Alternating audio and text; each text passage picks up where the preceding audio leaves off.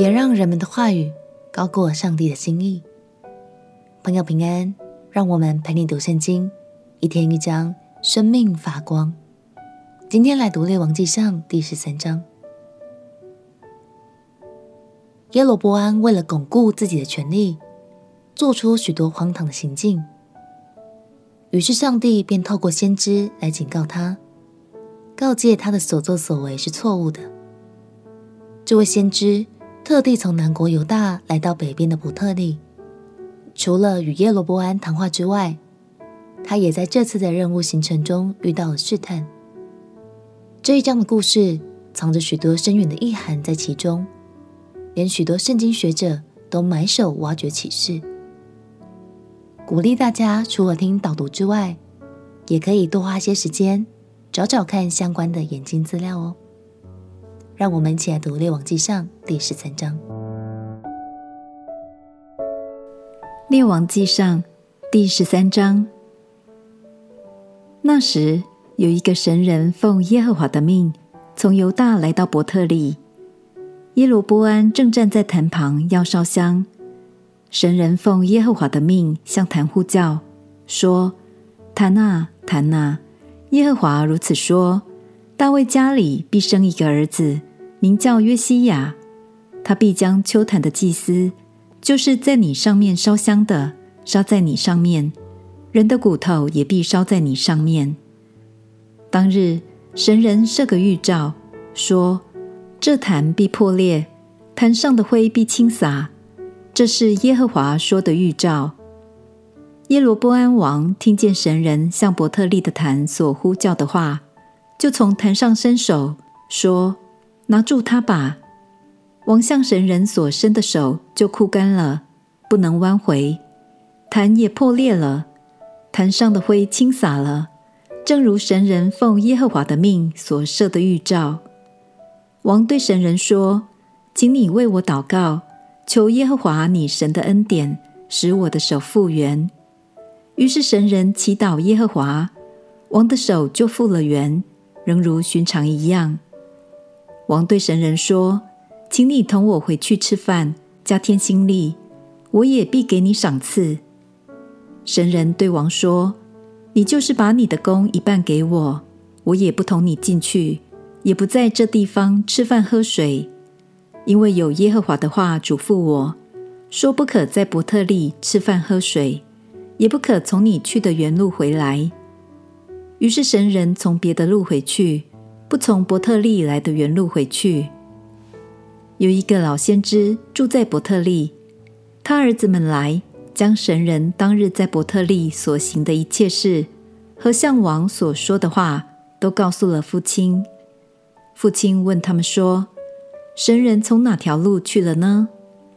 儿子们就告诉他：“原来他们看见那从犹大来的神人所去的路。”老先知就吩咐他儿子们说：“你们为我备驴。”他们备好了驴，他就骑上去追赶神人。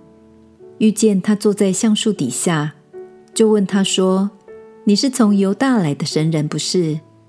他说：“是。”老先知对他说：“请你同我回家吃饭。”神人说：“我不可同你回去进你的家，也不可在这里同你吃饭喝水，因为有耶和华的话嘱咐我说：你在那里不可吃饭喝水，也不可从你去的原路回来。”老先知对他说：“我也是先知，和你一样，有天使奉耶和华的命对我说。”你去把他带回你的家，叫他吃饭喝水，这都是老先知诓哄他。于是神人同老先知回去，在他家里吃饭喝水。二人坐席的时候，耶和华的话临到那带神人回来的先知，他就对那从犹大来的神人说：“耶和华如此说：你既违背耶和华的话，不遵守耶和华你神的命令。”反倒回来，在耶和华禁止你吃饭喝水的地方吃了喝了，因此你的尸身不得入你列祖的坟墓。吃喝完了，老先知为所带回来的先知背驴，他就去了。在路上有个狮子遇见他，将他咬死，尸身倒在路上，驴站在尸身旁边，狮子也站在尸身旁边。有人从那里经过，看见尸身倒在路上，狮子站在尸身旁边，就来到老先知所住的城里，诉说这事。那带神人回来的先知听见这事，就说：“这是那违背了耶和华命令的神人，所以耶和华把他交给狮子，狮子抓伤他，咬死他，是应验耶和华对他说的话。”老先知就吩咐他儿子们说：“你们为我备驴。”他们就备了驴。他去了，看见神人的尸身倒在路上，驴和狮子。站在尸身旁边，狮子却没有吃尸身，也没有抓伤驴。老先知就把神人的尸身驮在驴上，带回自己的城里，要哀哭他，葬埋他，就把他的尸身葬在自己的坟墓里，哀哭他，说：“哀哉，我兄啊！”安葬之后，老先知对他儿子们说：“我死了，你们要葬我在神人的坟墓里。”使我的尸骨靠近他的尸骨，因为他奉耶和华的命，指着伯特利的坛和撒玛利亚各城有丘坛之殿所说的话，必定应验。这事以后，耶罗波安仍不离开他的恶道，将凡民立为丘坛的祭司，凡愿意的，他都分别为圣，立为丘坛的祭司。这是叫耶罗波安的家陷在罪里。甚至他的家从地上除灭了。关于两位先知的这段故事，至今仍然有很多种角色剖析的版本。老先知的确有先知的恩赐，但他却没有活出榜样，帮助犹大先知，反而害了他。老先知把犹大先知的尸体埋葬在自己的坟墓里。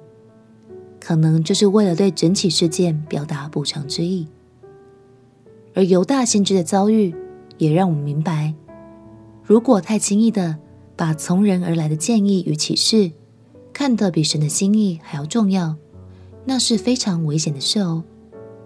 鼓励你接受到任何的建议与邀请，都应该深思熟虑，有智慧的分辨，可别掉以轻心，盲目跟随了。我们先祷告。